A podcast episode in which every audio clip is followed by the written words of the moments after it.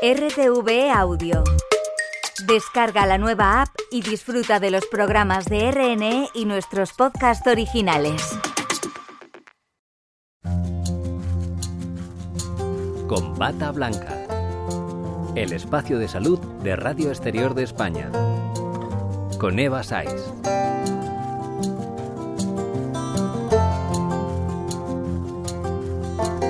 China vuelve a estar en el foco internacional debido a un brote de enfermedades respiratorias. Ahora mismo tienen su sistema sanitario colapsadísimo. Lo que más preocupa es la neumonía infantil y las largas colas que hay para poder tratarla. La OMS ha pedido hace unos días más explicaciones al país y nuestra ministra de Sanidad ha dicho que España está vigilante a cómo discurren y cómo se desarrollan estas infecciones. No sé a vosotros, pero a mí no me queda claro si debemos preocuparnos o si solo se está creando esta alarma porque tenemos un déjà vu de la pandemia de coronavirus. Para ello, nada mejor que fiarse de los expertos, de la evidencia científica que es la que manda. Tenemos con nosotros hoy al doctor Diego García Martínez de Artola, de la Sociedad Española de Enfermedades Infecciosas y Microbiología Clínica. Gracias por acompañarnos. Hola Eva, muy buenas, gracias. ¿Los virus que están provocando estas enfermedades respiratorias son conocidos o son nuevas mutaciones, como ya sucedió con la del SARS-CoV-2? Pues Eva, a ver, son virus ya conocidos, probablemente o en su inmensa mayoría, como son el virus respiratorio sincitial, como es el virus de la gripe o el SARS-CoV-2 que ya conocemos, a los que parece que se ha sumado un microorganismo que no es un virus, es un micoplasma, que es el micoplasma pneumoniae, que también suele estar causando bastante afectación en, en, población pediátrica. Con lo cual no es exactamente un virus, es una, una bacteria, pero bueno, que ya la conocíamos de antemano. O sea, se han sumado los virus que ya existían con una bacteria que también se conocía, pero nunca había sucedido antes. ¿Es así? Claro, a ver, digamos que se están juntando varias varias situaciones al, al mismo tiempo. Por un lado, que China tuvo una política de cero COVID que hacía que tenían un aislamiento brutal frente al, al, resto de la población. Es verdad que esa población eh, suya probablemente no haya tenido ese contacto con distintos antígenos respiratorios y su sistema inmune vuelva a estar un poco desacostumbrado de esos de esos componentes externos, por decirlo de una manera. Y luego, por otro lado, que es verdad que lo que comentabas al principio, que estamos muy vigilantes, en ocasiones recelosos ante cualquier aumento, pero es verdad que nuestros sistemas de vigilancia, tanto en, en Europa como en España, han mejorado tanto que estamos ya un poquito más alerta ante cualquier incremento de este tipo. Ya, y probablemente al ser China, como ya sucedió lo que sucedió, claro. estamos como más alerta cuando realmente si estuviera pasando en otro país no estaríamos claro, tan claro, no habría tantas noticias, ¿no? al respecto. Absolutamente. A ver, el, estos sistemas de vigilancia que están implementados, bueno, ya estaban implementados antes, lo que pasa es que han sido mejorados y es verdad que tenemos información cada vez con anterioridad y de manera más precisa, bueno, pues también está habiendo esos incrementos por otras causas virales ya conocidas en, en, distintos países de la Unión Europea. Ya está habiendo incremento de infecciones en Francia, incremento de infecciones en Países Bajos, también en población pediátrica, probablemente asociado a, los virus que ya conocemos, al VRS, a la gripe, al COVID probablemente también, ya estamos empezando a entrar un poquito en la época de, de invierno típica. Uh -huh. O sea, que nos hemos metido todos los países en una burbuja aséptica, digamos, entre mascarillas y tal, y ahora nuestro sistema inmune está blandito, poco entrenado. Bueno, es una de, es una de las posibilidades. Eh, es verdad que no todos los países han tenido ese mismo aislamiento de la misma manera. Y ya te digo que China justo eh, fue de los países que, que, más a rajatabla llevaron ese aislamiento. Y luego cuando llega la, la, hora de la verdad, bueno, pues es volver a tener contacto con estos, con estos microorganismos. Según el sistema de, de monitoreo de enfermedades PROMED, Parece que esta neumonía es atípica, que tiene unos síntomas distintos a la, a la neumonía habitual. ¿Qué, ¿Cómo, cómo reconocemos que, que, podemos sufrir esta...? No sé si aquí en España hay casos también.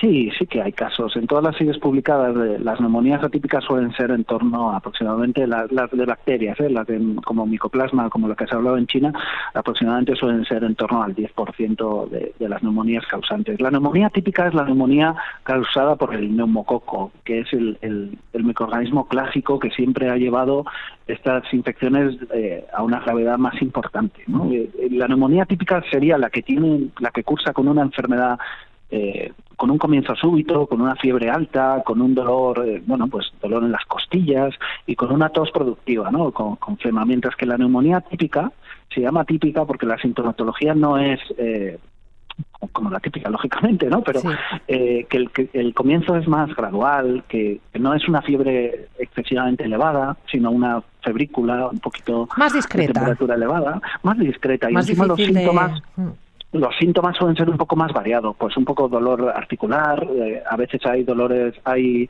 síntomas, síntomas gastrointestinales asociados y la tos suele ser más asociada a productos secos, ¿no? Una tos irritativa. Entonces sí que más o menos se puede diferenciar a nivel clínico y luego a nivel radiológico, por supuesto también. ¿Por qué está afectando más a los niños que a los adultos?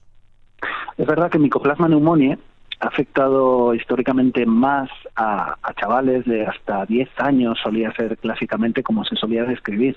Eh, el resto probablemente ya lo hayamos pasado, ya hemos tenido ese contacto y con lo cual ya no, sí que hay una cierta inmunidad remanente frente a este microorganismo.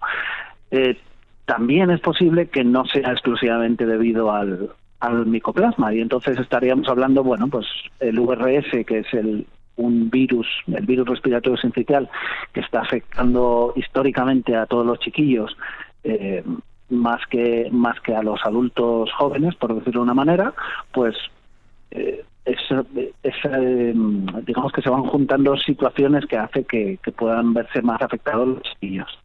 ¿No hay vacuna actualmente? Frente a micoplasma neumonía no hay vacuna. Contra el, el VRS, el virus respiratorio sincitial, en este país se ha empezado a administrar eh, este año justo un, un fármaco que no es exactamente una vacuna, pero porque es un anticuerpo eh, que se administra a todos los recién nacidos y hasta los seis meses y hasta los dos años en el caso que haya factores de riesgo y somos un país pionero en el sentido de que, de que somos de los países grandes que se ha administrado a más población, con lo cual el resto del mundo está un poco expectante de los resultados que vayamos a tener nosotros esta temporada con respecto a este virus que ha afectado históricamente, ya te digo, un montón de, niños, tanto hospitalizaciones como eh, casos de UCI y casos de, de, defunción también. O sea, podríamos decir que España es un, un ejemplo internacional de prevención de la neumonía.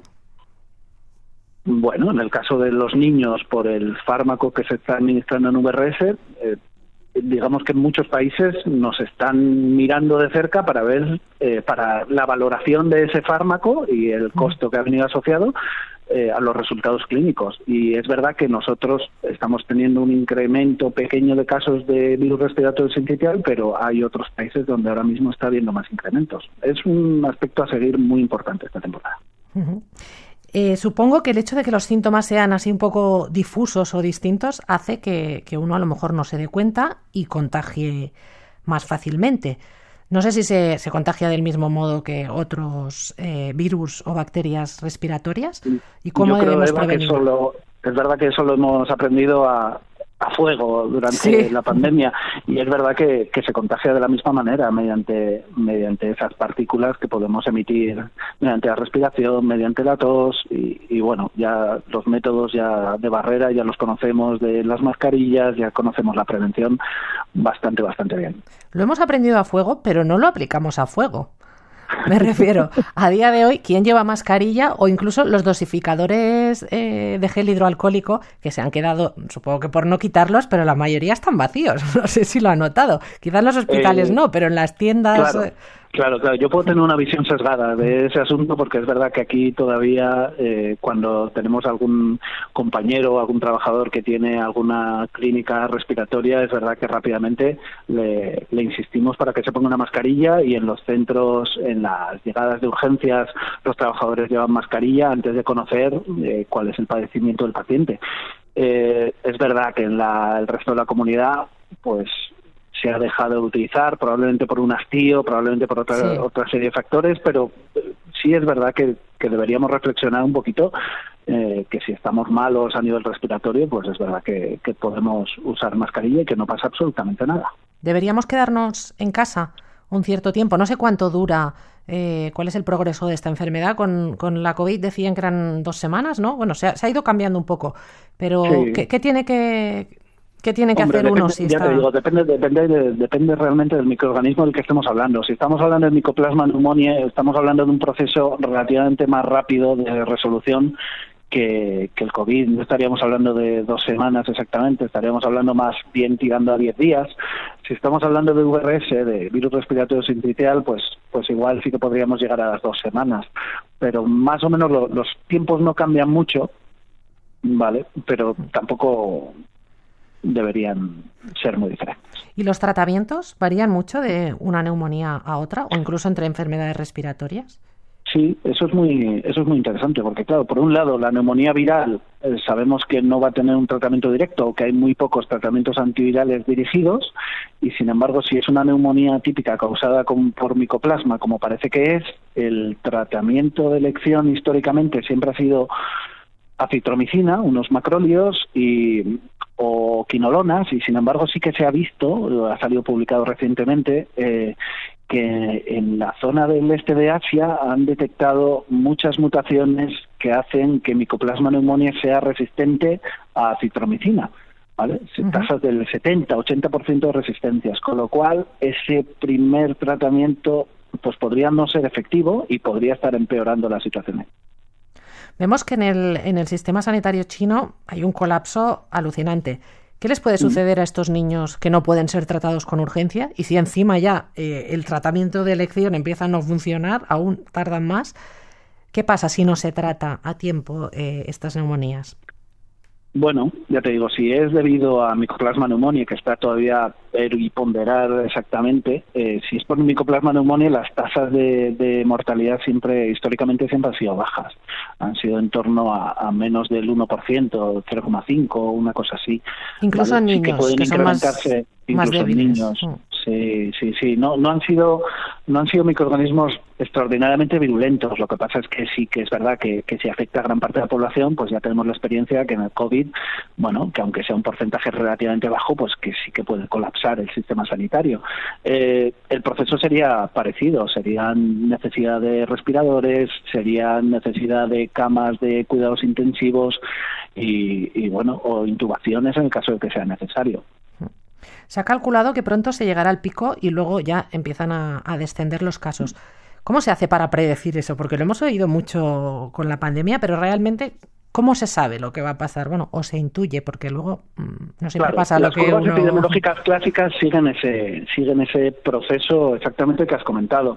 Depende del periodo de incubación que tenga el virus y del periodo de resolución que tenga el virus, es un poco lo que suelen marcar esas curvas. Pues aproximadamente en una infección viral o en una infección, eh, si es por micoplasma neumonía, estaríamos hablando de una resolución en torno a 10, 14 días y por lo tanto tú puedes llegar al pico que puede afectar a la población y desde que ves que el número de casos empieza a descender pues ya supones que está cayendo la diseminación y por lo tanto va, va a salir para abajo. No siempre sucede, como has comentado, pero las curvas epidemiológicas clásicas son así. Y de momento se ha visto en otros países que haya sucedido lo mismo. No sé si alguien que, eh, pues como sucedió con la COVID, ¿no? Que la gente viaja y que al mm. final se va extendiendo este virus, esta combinación de virus-bacteria.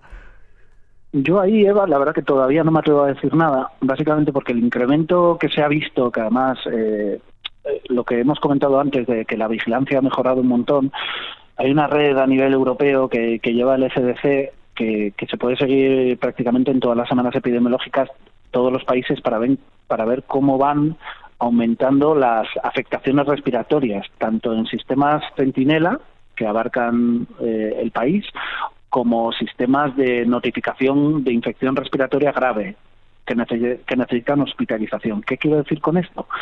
Eh, que estamos más alerta y por lo tanto eh, detectamos más eh, incrementos puntuales en un momento dado, pero atribuirlo a una causa o a otra nos va a llevar un poquito más de tiempo. Te he comentado antes el caso de Francia y Países Bajos, que justo ha salido, que han incrementado eh, sus casos en población pediátrica.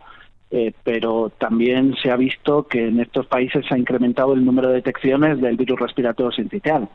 Claro, que no tiene por qué estar relacionado con China.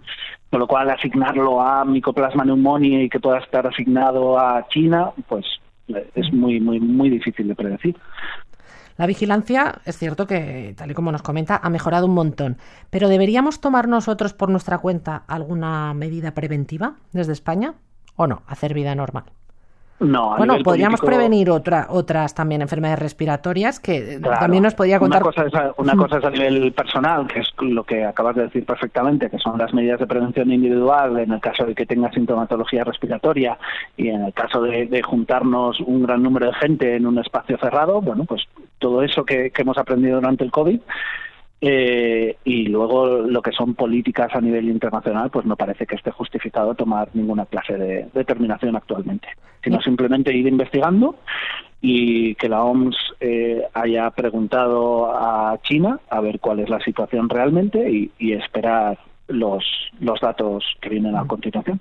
O sea que no habría que tomar ninguna medida especial ni para esta ni para otras enfermedades respiratorias que a lo mejor ahora estén afectando más. Hace poquito veíamos eh, aquí también que había mucha, mucha bronquiolitis infantil. Claro, esa bronquiolitis infantil estaba hecha, estaba sobre todo es debido al virus respiratorio sincitial, a partir del cual eh, en este país se ha instaurado esa campaña de la que te he hablado. Eh, ahora el número de casos graves debería ser bastante inferior durante esta temporada. Eh, por aquí, en principio, mm, vigilar, estar alerta y es verdad que dependiendo del caso habría que tomar alguna determinación u otra, pero eh, lo mejor que hemos podido hacer ha sido implementar esta clase de vigilancia que es más exhaustiva y que nos permite estar más alertas. ¿Qué, ¿Cuál es el contrapunto de esta clase de vigilancia? Que, que, al estar más alertas es posible que nos puedan nos podamos asustar o nos tengamos que acostumbrar a una serie de datos eh, sin, sin, alarmarnos. Sí. Exacto, exacto. Siendo cautos, pero sin, sin alarma social. ¿no? Exacto. ¿Cuáles son las, las enfermedades, esto como el corte inglés, que viene la moda de lo que se lleva este invierno? ¿Qué se lleva? ¿Qué está, ¿Cuáles son las enfermedades respiratorias de esta temporada? Vale, eh, podríamos hablar de los tres grandes clásicos, que podría ser el Big Three, que podría ser el VRS, la gripe y el COVID, y luego hay otra serie de virus que también siempre están afectando, que es el adenovirus, el rinovirus o el resto de coronavirus que no son, no son los pandémicos. ¿Vale? Pero eso, digamos que eh, estos últimos que te he comentado fuera del Big Three suelen causar más resfriados y situaciones no muy graves en la población normal. Simplemente supongo que la gente, a lo mejor la, eh, tanto niños como embarazadas o gente que pueda tener ancianos o el sistema inmunitario un poco más débil por lo que sea, que a lo mejor sí deben tomar esas, esas medidas preventivas, ¿no? Exactamente. Cuando tengan estos problemas o, tengan familiares cerca eh, con problemas respiratorios, pues sí que tienen que tener más, más precauciones, tanto a nivel de mascarillas como, como a nivel de limpieza de manos, sin duda pues a mí me ha dejado bastante tranquila. No sé si al resto de los oyentes. Muchísimas gracias, pues doctor Diego García Martínez de Artola, de la Sociedad Española de Enfermedades Infecciosas y Microbiología Clínica. Muchísimas gracias, Eva. Un saludo a todos. Hasta luego. La neumonía no es solo cosa de niños. De hecho, hace unos meses el cantante Enrique Iglesias tuvo que cancelar un concierto en México por padecer esta enfermedad. Su médico le recomendó reposo absoluto, para desgracia de sus fans mexicanos. Os dejamos con su canción Así es la vida, que canta junto a María Becerra. Hasta el próximo programa. Así es la vida, divino tesoro, como un juego de póker, donde lo apuestas todo. Así fue nuestro amor, con sus altos y bajos pero no nos perdimos en ningún atajo.